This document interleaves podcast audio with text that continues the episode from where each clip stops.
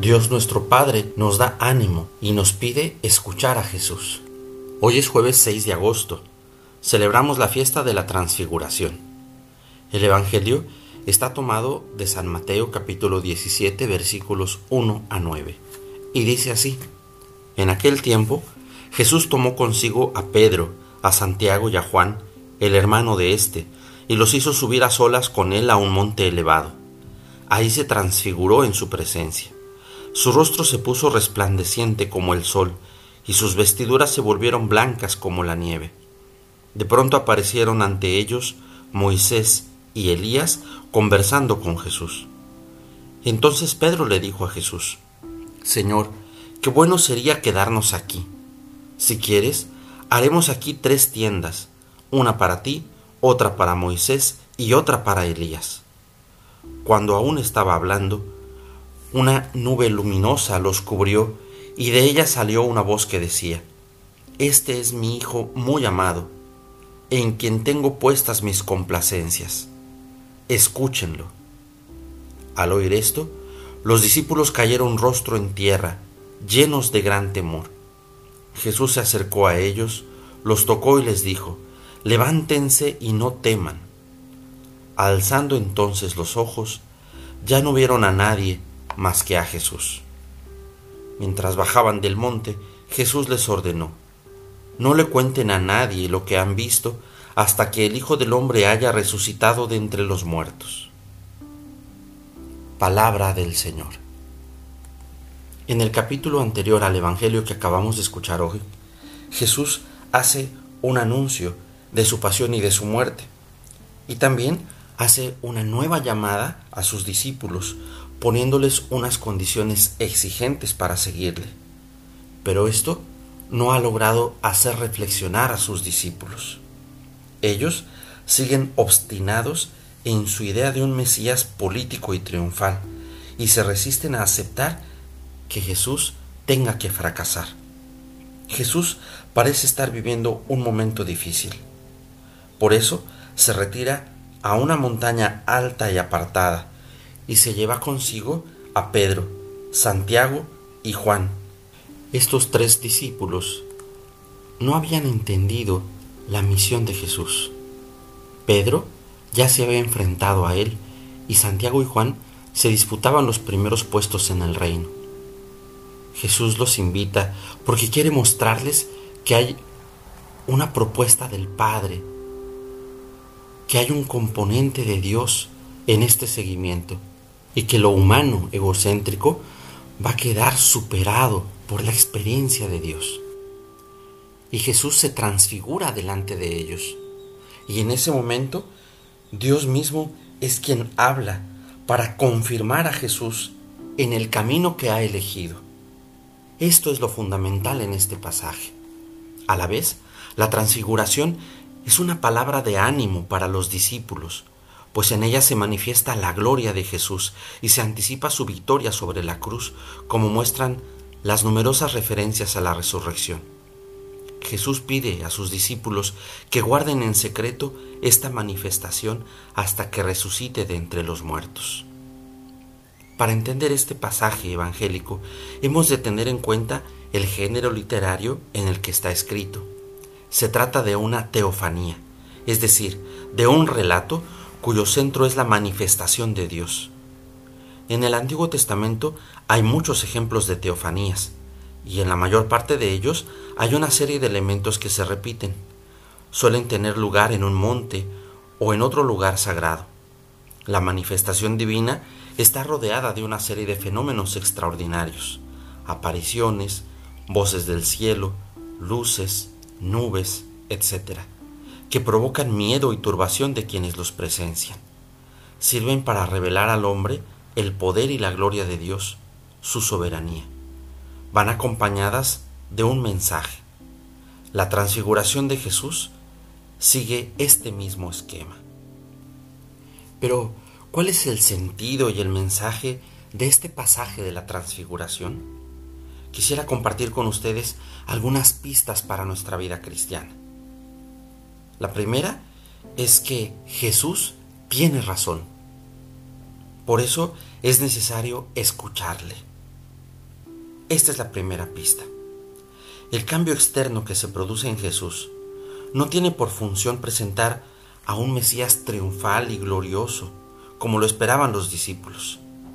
Si así fuera, daría la razón a estos. Ya decíamos nosotros que triunfaría, ya decíamos que no podía fracasar.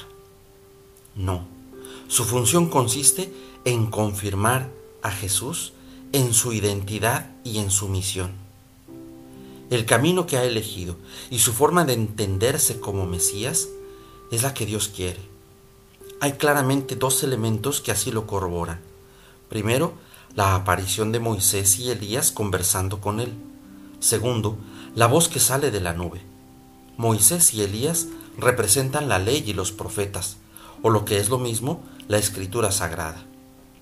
Su simbólica presencia conversando con Jesús expresa que, al fin y al cabo, padecer y morir es la suerte del Mesías según toda la escritura. Como todas las teofanías, la transfiguración tiene su punto culminante en la voz que sale de la nube, símbolo de la presencia de Dios Padre. Los discípulos, al oírla, caen de bruces, temblando de miedo, pero es ahí donde son aleccionados sobre lo que se resisten a aceptar. Dios confirma a Jesús en su identidad y en su misión, y revela a los discípulos que ese es el Hijo, el elegido, el Mesías, quien tiene razón y a quien hay que escuchar y seguir. Y lo pone como norma de vida y de seguimiento para todos. Escúchenlo. Se trata de un relato análogo al del bautismo, pero esta nueva teofanía tiene algo de novedoso. En el bautismo, la voz del cielo proclama quién es Jesús. Aquí, la filiación de Jesús, su identidad, no es una simple revelación de conocimiento, sino que se convierte en norma de vida. Escúchenle. Toda relación cristiana tiene incidencia en la vida. Si no, no es revelación liberadora. Así que este pasaje nos invita a escuchar a Jesús. Escuchar a Jesús es un elemento esencial en nuestra vida cristiana. Eso nos invita este pasaje. Pero también al revelar la identidad y misión de Jesús, nos hace ponernos delante de nuestra propia identidad y desde nuestra propia misión. ¿Cuál es tu misión? Esa misión que Jesús hoy también quiere confirmar en tu vida. Pidámosle a Él que nos enseñe a vivir con fuerza, apasionados por realizar la misión que Él ha colocado en nuestras manos. La segunda pista nos lleva a entender que es preciso seguir su camino y su mensaje. La transfiguración desvela el sentido misterioso y profundo de la vida de Jesús, pero no dispensa a los discípulos de vivir la realidad en toda su dureza y ambigüedad. No los libera de cargar con su cruz. Independientemente de lo que Pedro pueda desear, la visión termina muy pronto y deja a todos frente a la realidad cotidiana. Es preciso que los discípulos afronten el mensaje y camino de Jesús. Es preciso que bajen de la montaña y cada uno cargue con su cruz. Hoy, igual que entonces, el cristiano tiene que afrontar la realidad. Nadie puede refugiarse de continuo en la montaña, en la visión de Dios, en la trascendencia, en la oración.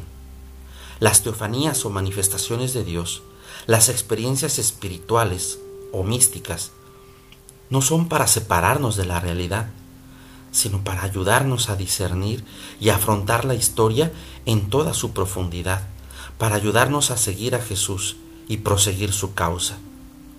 La propuesta de Pedro de construir tres cabañas allí puede parecernos a veces un, acto de mucha generosidad y desprendimiento, pero hay en ella una falsa visión de lo que es seguir a Jesús.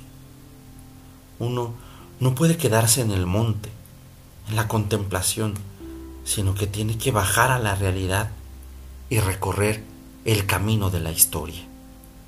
¿Cuál es el camino que Dios te invita a recorrer. La tercera pista es la certeza de que nunca faltan los signos de Dios. Cuando los discípulos acaban de recibir el anuncio del fracaso y de la muerte del Mesías y la señal de la cruz, se los otorga a Pedro, Santiago y Juan una experiencia singular que culmina y alienta ese camino que parece necedad y locura. En el corazón de la vida misma, cargada de incertidumbres y de cruz, en medio de los conflictos de la historia, se hace presente toda la hondura del Hijo de Dios, del Mesías, de Jesús. El discípulo, es decir, todo cristiano, ha de estar atento a esas señales de Dios. Dios no nos deja nunca en la penumbra y en la oscuridad a quienes buscan con sincero corazón. Pero no siempre aparecen las señales que nosotros queremos. Hemos de estar atentos para discernir, aceptar, seguir y vivir las señales de Dios. La cuarta pista podríamos llamarla cuidado a ese anhelo de instalarse. Toda persona corre el riesgo de instalarse en la vida buscando un refugio cómodo que le permita vivir tranquilamente, sin sobresaltos ni preocupaciones excesivas. Logrado ya un cierto éxito profesional, encausada la familia y asegurado de alguna manera el porvenir, olvidadas las utopías juveniles, es fácil dejarse atrapar por un conformismo cómodo que nos permita seguir caminando de la manera más confortable.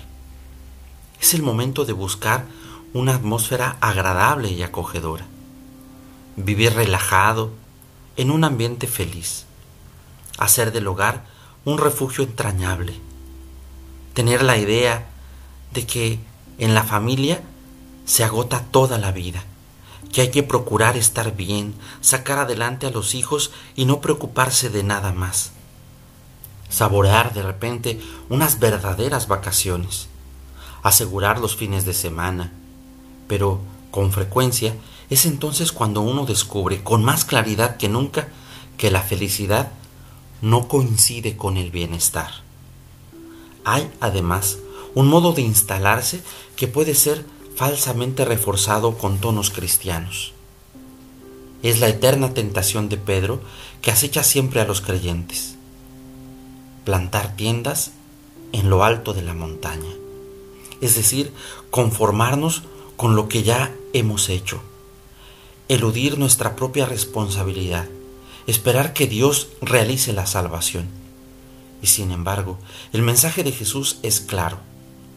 Lo que nos aísla de los hermanos nos instala cómodamente en la vida, nos tranquiliza y aleja del compromiso y del servicio a los más necesitados no es una experiencia verdaderamente cristiana.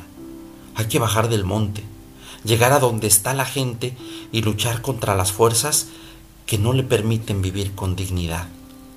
Hay mucha gente que no conoce a Dios. Hay mucha gente que no la pasa bien. Hay mucha gente que no tiene para comer. Hay mucha gente que necesita cariño y afecto. Hay muchos ancianos solos. Es necesario bajar del monte, aún en tiempo de pandemia es necesario cargar la cruz. Y la quinta pista es saber escuchar.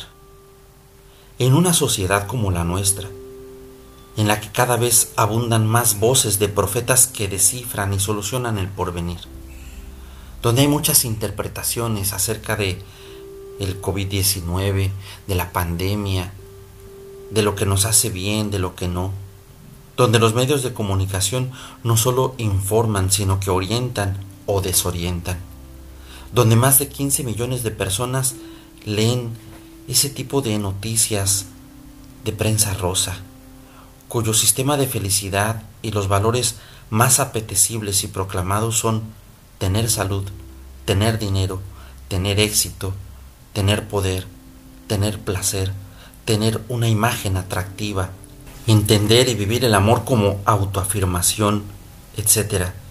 Quien desee dar un sentido humano y cristiano a su vida, Ha de cuidar con esmero en qué fuentes alimenta su existencia. Ha de recordar la palabra evangélica. Este es mi hijo, escúchenle. En una sociedad como la nuestra, atravesada por infinidad de conflictos sociales, culturales, políticos, personales y grupales, donde todavía oímos los ruidos de las balas, en una sociedad como la nuestra, en la que la aglomeración no ha creado acercamiento cálido, sino más bien soledad, donde hay miles y millones de personas que no tienen quien les escuche. Es necesario recordar que la actitud de escucha es primordial para el cristiano. Solo el que sabe escuchar y prestar atención a esa voz, a esas voces, puede crecer como persona y como creyente. El Evangelio nos recuerda, este es mi Hijo, escúchenle.